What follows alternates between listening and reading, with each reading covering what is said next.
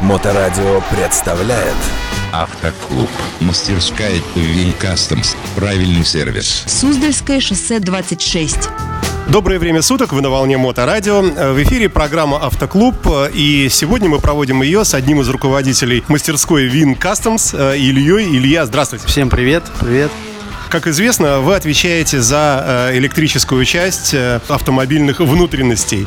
Не будем заостряться на каких-то конкретных модулях, блоках и так далее, а поговорим в целом философически о том, насколько быстро и куда вообще движутся вот эти самые электрические составляющие современного автомобиля. Как мы с вами помним, автомобиль ГАЗ «Волга-21» и прочие наши отечественные, да и древние иномарки, все было как-то действительно несложно. Однако со временем у нас появились Bluetooth, появились э, GPS. Как на ваш взгляд, уходим ли мы в светлое будущее? Конечно, уходим. Если вспомнить в 90-е даже хотя бы года, в «Жигулях» можно было, в принципе, все самому сделать, и починить, и лампочку поменять. В нынешних автомобилях все это очень сложно, все это идет вперед и вперед, цифровые блоки, модули, вся проводка. Поэтому и есть такие люди, как я, и другие люди, которые этим занимаются.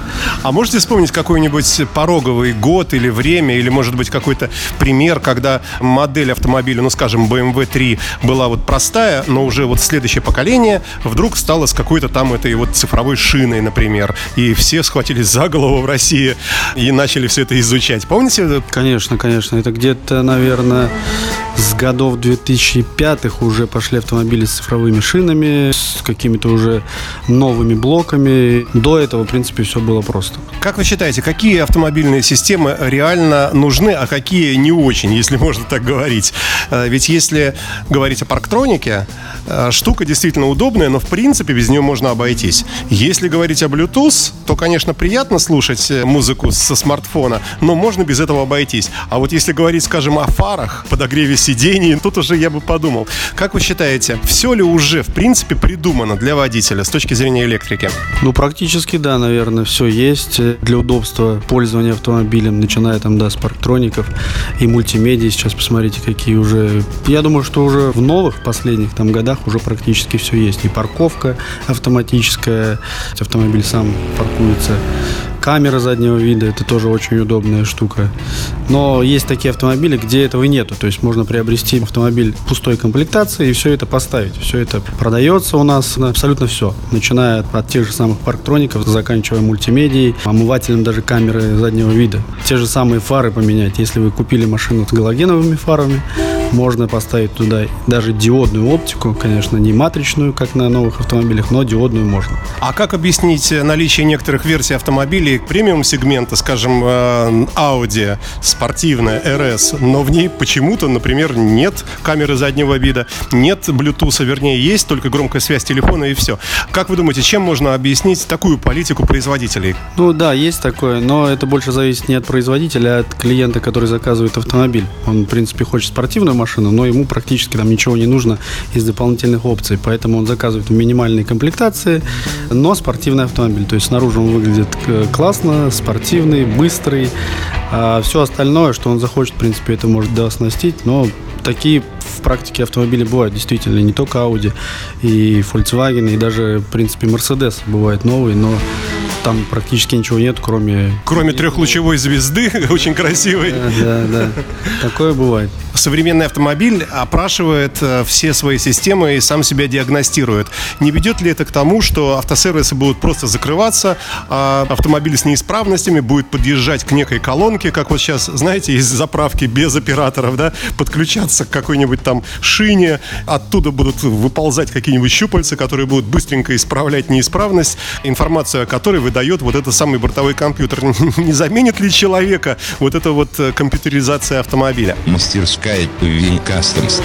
Нет, я думаю, что нет, потому что, ну, даже если человек э, прочтет ошибку, все равно он вряд ли починит сам. Для этого, в принципе, и существуют автосервисы, где это можно починить. Сам человек, который занимается, допустим, IT какими-то технологиями, он в этом разбирается. Но в автомобильном строении, я думаю, что очень сложно. Я считаю, что каждый должен заниматься всегда своим делом. Если он занимается компьютерами, то лучше компьютерами. Если заниматься всем, то нигде ничего не получится. А если где-то заниматься в одном направлении, у тебя будет это очень хорошо получаться. Тем не менее, диагностика стала значительно легче. Подключил компьютер, и сразу понятно, где какая-то утечка.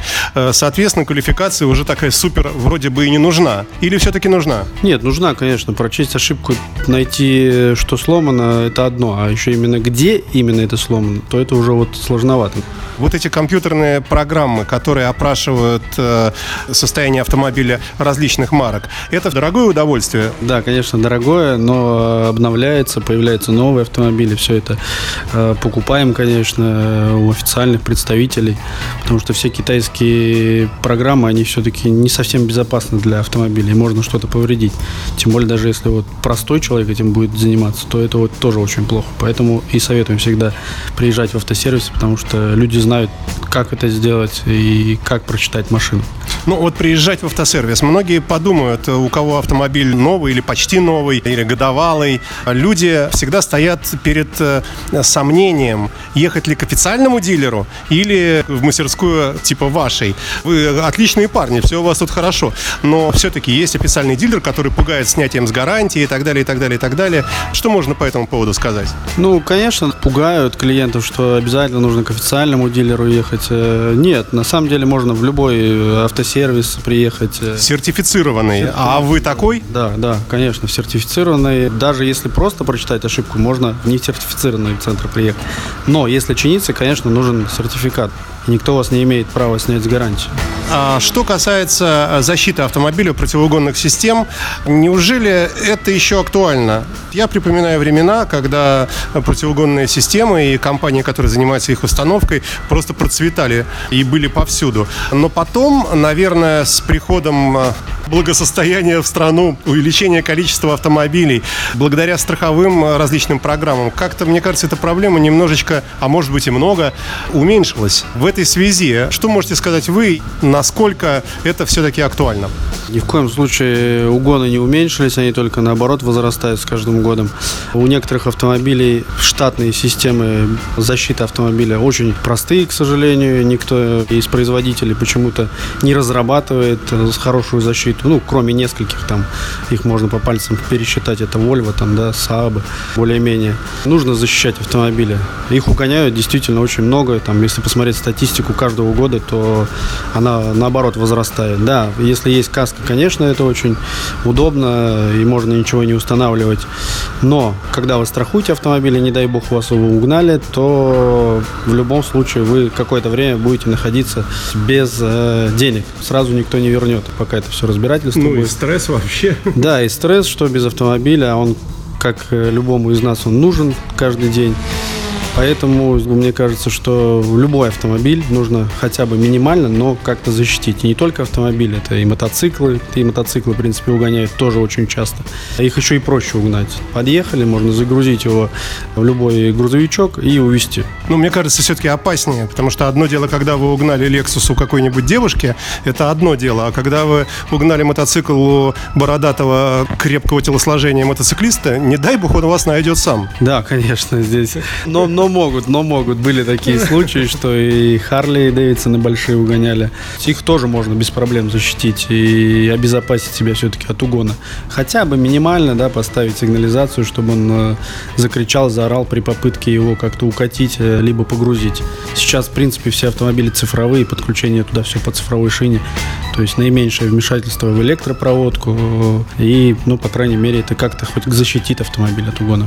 Ну и все, наверное. В следующих выпусках программы поговорим предметнее о противоугонных системах, а также прочих аспектах этого безграничного океана электрических проблем в автомобилях. Спасибо вам большое. Илья Винкастомс на Моторадио. Всем спасибо, всем пока. Мастерская ВИН Customs. Правильный сервис. Суздальское шоссе 26. Автоклуб.